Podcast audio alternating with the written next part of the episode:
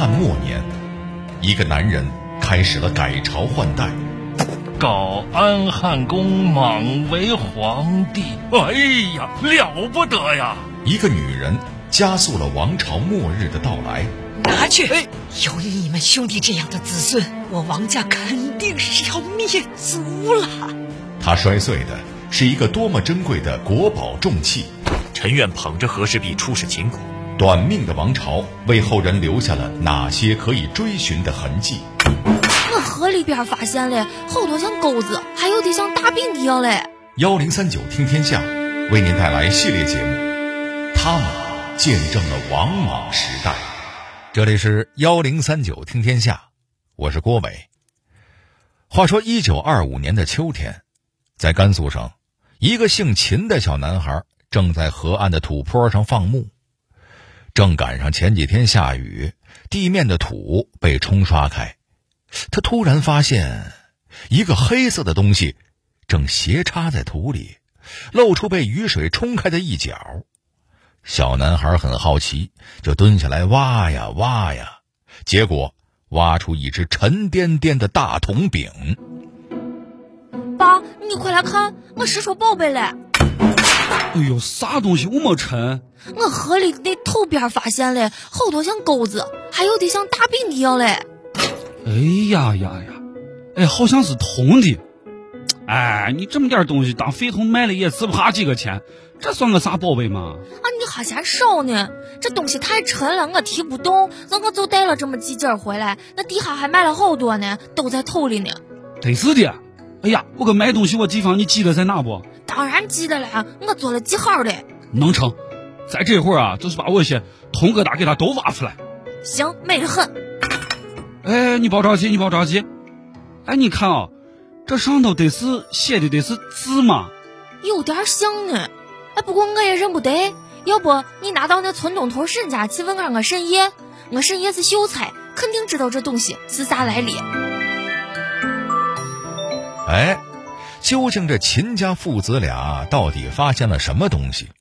跟您说，他们发现的铜柄、铜钩，其实是东汉王莽执政时期的秤，学名叫做王莽权衡。而且别说是埋在地里边的那一堆，哪怕就是小秦拿回来的这么一个，也是价值连城的宝贝。那么这些宝贝出土之后，又会引发哪些风波呢？王莽权衡是如何被世人发现的？他经历了怎样辗转的旅途？树大招风，当王莽权衡正式在世人面前亮相，又有多少人惦记上了他们？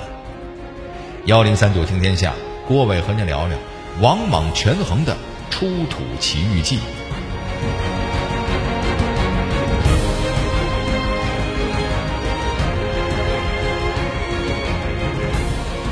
咱们常说权衡利弊，就是说比较一下事情哪个有利，哪个有害。那您知道这个词儿里的“权衡”二字本意是什么吗？其实啊，这俩字儿要拆开来看，“权”呢就是指秤砣，“衡”是指秤杆儿。今天我想跟你讲的这个故事，就跟“权”与“衡”有关，也就是小剧场里边提到的那个文物——王莽权衡。王莽权衡能正式亮相，可是经历了好一番折腾的。最开始挖出王莽权衡的父子俩，只是住在乡下的普通老百姓，所以他们根本不知道自己挖出来的究竟是个什么东西。虽然他们并没有意识到这些文物的真正价值，但爷儿俩还是很高兴，因为铜它也是金属嘛。这一次，一股脑挖出不同形状的八件铜器，称称重量。还是可以卖点钱花花的。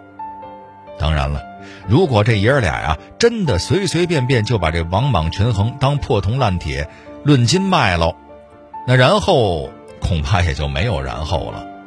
幸好这俩人还是比较机智的，一发现铜杆上有不明符号，就立刻找同村的前清秀才问去了。可惜，就连他们认识的最有文化的人，也不知道这些铜杆铜柄究竟是干嘛使的。父子俩只好作罢，把这八件铜器堆到墙根底下不理会了。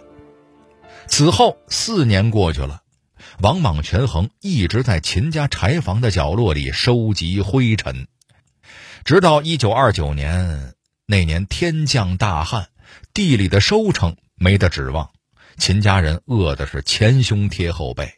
再这样下去啊，可能就会有人扛不过去了。这时候，秦家人发现，在柴房积灰的那八件铜器，怎么好像在闪闪发光啊？难道说那就是传说中的希望的光辉吗？要是这些铜器能换个好价钱，不就能买到粮食，不挨饿了吗？于是，秦家两个年轻力壮的兄弟推着车。翻山越岭，终于把铜器运到兰州城。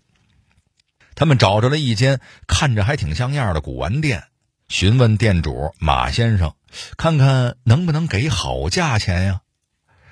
古玩店的店主还是比秦家兄弟懂行，他一眼就看出这些铜器是年代久远的文物。只不过，究竟是哪个朝代遗留下来的，是做什么用的，他也不好说。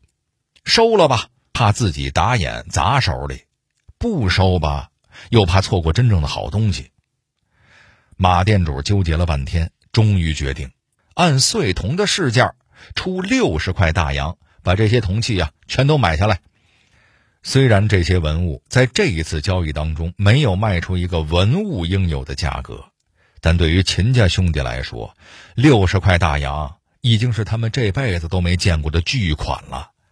要知道，当时一块大洋就能买将近十四斤大米，有了这六十块，哪还会饿肚子呀？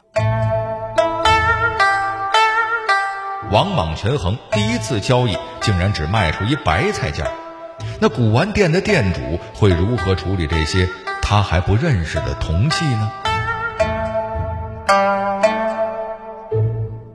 马店主估不准这些铜器到底值多少钱，就找到兰州的古玩商人张老板，希望他能给估一下价。张老板看了看铜杆上的铭文，他估摸着这些应该都是汉代的东西，于是张老板出价二百四十大洋，收购了马店主手里的全部八件铜器，一出手就翻了四倍，卖家心里心满意足。而二百四十块大洋就买到了八件汉代文物，买家也觉得自己捡了一大便宜。总之，这又是一次让买卖双方都觉得赚大发了的交易。张老板得到这些文物之后，立刻打电话联系了自己在北京的朋友，让朋友帮忙放出风去，说兰州坊间啊收了一套汉代铜器，数目齐全，品相上等。张老板这波操作的目的，就是希望能够吸引到平津一带的古董商人来他手里收购这些文物。这招果然管用，日子没过多久，一个来自北京的姓朱的商人就出现在张老板的店铺门口，特意说要收这套汉代文物。不过，这位朱老板对这文物不太在行，他反复端详了这些个铜器，也看不出个所以然。所以他只是挑了其中品相最好的一个铜杆和一个铜柄，花了一百四十大洋把这两样买下，而后带回了北京。为了验证自己这次收购的价值，朱老板找到了北京古玩交易界的权威尊古斋老板黄伯川先生，给自己手里的铜杆铜柄鉴定一下。果然是行家一出手就知有没有。经过黄先生的仔细辨认，他发现铜杆上的铭文刻的是“绿九金，始建国元年正月癸酉朔日制”，而那个铜柄上刻的字儿，则是提到了改制的意思。也就是说，这两样铜器真正的出生日期很可能是王莽新政时期，而这两样铜器。则是古代的秤，黄先生对这两件文物实在是爱不释手啊，于是他用五千一百大洋从朱老板手里买下的这两件铜宝贝，好嘛，从一百四到五千一，这翻倍的速度堪比坐火箭上太空啊！但黄先生觉着这钱花的值。很多金子做的文物、银子做的文物，可能都不及这两件铜做的大块头来的珍贵。为什么这么说呢？因为这两件东西是秤啊。那秤又怎么了？您啊有所不知，咱们说秦始皇的重要贡献里边有那么一条，叫做统一度量衡。什么叫做度量衡呢？就是计量物体长短、容积、轻重的尺度。咱们的日常生活绝对离不开这三样。您想啊，要是您上市场买菜去，各个商贩称重都没有一个统一的权威标准，那是不是乱套了？而有了这个文物秤，就能研究出当时的重量计量标准。这里边可有着丰富的历史信息。另外还有一个比较特殊的地方，那就是。这可是王莽时期官方定制的秤，有这么个说法，不知道您听说过没有？有人猜测呀，王莽可能是历史上最有可能的穿越者。为什么这么说呢？因为王莽当上皇上之后，推行的一系列新政都显得过于超前了，比如废除农奴制啊，推行货币交易啊，土地国有制啊，等等等等。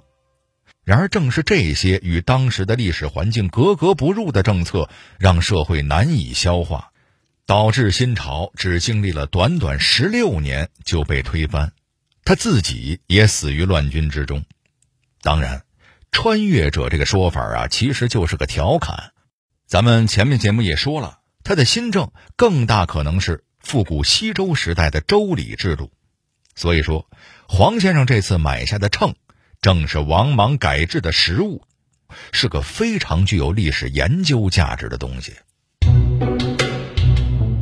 有一天，金石考古学家马衡来到黄先生所在的琉璃厂品鉴文物，这回专家中的专家来了，那一定得给他看看自己刚收回来的铜宝贝。马老师一听说文物是在甘肃安定的禅口出土的。整个人就来了精神，这是为什么呢？要知道，禅口位于安定城的西北，正是汉代朝廷囤粮食的地方。这刚好就跟文物的身份对上了。秤嘛，肯定是用来称粮食、计重量的。这个出土位置，算是给这些铜宝贝确认身份的一个有力证据。他们终于不再是身份不详的汉代文物，而是实打实的王莽权衡。咱们再把话聊回到兰州的古玩商人张老板那儿，他花了两百四收了八件铜器，可只卖出了两件，一百四十块，里外里还差一百没回本呢。张老板着急呀，怎么才能把剩下的六件也变现呢？这个时候。甘肃省的一位领导杨厅长找到了他，用了八百大洋把剩下的铜器全都买了。这位杨厅长是也想倒卖文物大赚一笔吗？还真不是，杨厅长可能连这些文物到底是个什么价儿都不知道。杨厅长会买，是因为他是个有家国大义的人。当时街巷里传闻说。曾经有洋人专门到张老板的店里边去看这六件铜器，杨厅长就想了，不管怎么样，也不能让文物流失到国外呀。于是他就自己掏了八百大洋，把文物给买了下来。后来杨厅长调任，要离开甘肃了。临行前，他将这六件文物全部捐给了兰州民众教育馆。按说这回文物回到了官方手里，一切就该尘埃落定了。可谁能想到，好好保存在教育馆的六件文物竟然被偷了，而且是在一夜之间被盗走了五件。哎，小偷来一回，干嘛不把六件全偷走，还得留一件呢？那是因为啊，最后这件他是真搬不动啊。剩下的这个是一个一百二十斤的石泉，也就是有一人重的大秤砣。小偷是想偷，但他有心无力呀。但甭管是五件还是六件，这次是真的损失惨重。兰州市警察局长勃然大怒，下令限期破案。可是一个月过去了，文物在兰州踪迹全无。有人怀疑文物可能已经流落到其他地方了，说不定啊，已经被盗贼销赃到北京、天津一带了。毕竟那一带的古玩买卖比较兴旺，于是天津、北京也收到命令，跟着一起布控。功夫不负有心人，一年以后，失窃的文物终于在天津英租界的元丰永珠宝店里露面。与此同时，有消息称这批文物即将被运往国外，会有人阻止这件事儿发生吗？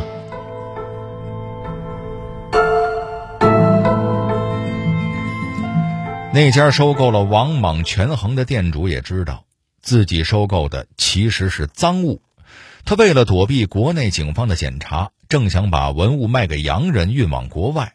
幸好公安局的人到得及时，把文物给截了下来。要不然啊，不单单是辜负了杨厅长的一番心意，而且文物流落到海外，再想追回，可就是难上加难喽。而金石考古学家马老师也听说了消息，公安局截获的五件文物和自己在黄先生那儿见到的另外两件文物，竟然是同一个地方出土的。他立刻就意识到，这些文物很可能是一套完整的王莽权衡。这位马老师是当时故宫博物院的代理院长，保护文物是他的职责所在。于是他立刻拍电文给北京公安局。请求收缴黄先生手中的两件文物。黄先生听说这事儿，自然是一万个不乐意。哦，我自己掏钱买的，凭什么你说收缴就收缴呢？他找了自己和马老师的共同好友从中斡旋，最后三人敲定，这东西故宫博物院是一定要收走的，但会付给黄先生五千一百大洋。就相当于原价赎回了这两件文物。其实啊，故宫博物院之前就收藏了新莽铜家梁，也就是度量衡里边的梁器。如果能将这八件铜权衡凑齐，那就算是收藏了迄今为止出土问世的全部王莽新朝的度量衡标准器了。可惜这个愿望到了现在也没能实现。虽说他们买回了两件，但公安局缴获的五件最终被移交给了南京政府，可南京政府却拒绝了故宫希望保管那五件文物的申请，而是将他们移交给了当时的中央博物院筹备委员会，而剩下那件没被偷的，则一直被甘肃保存。再后来，又有人研究发现，一整套王莽权衡看上去是八件。但其实是七点五件，原来铜杖只被秦家父子挖出了半截，还有半截埋在土里，一九三四年才被人挖出来。一九三五年，中央博物馆以五百大洋收购了后半截铜杖，至此这套王莽权衡才算完全问世。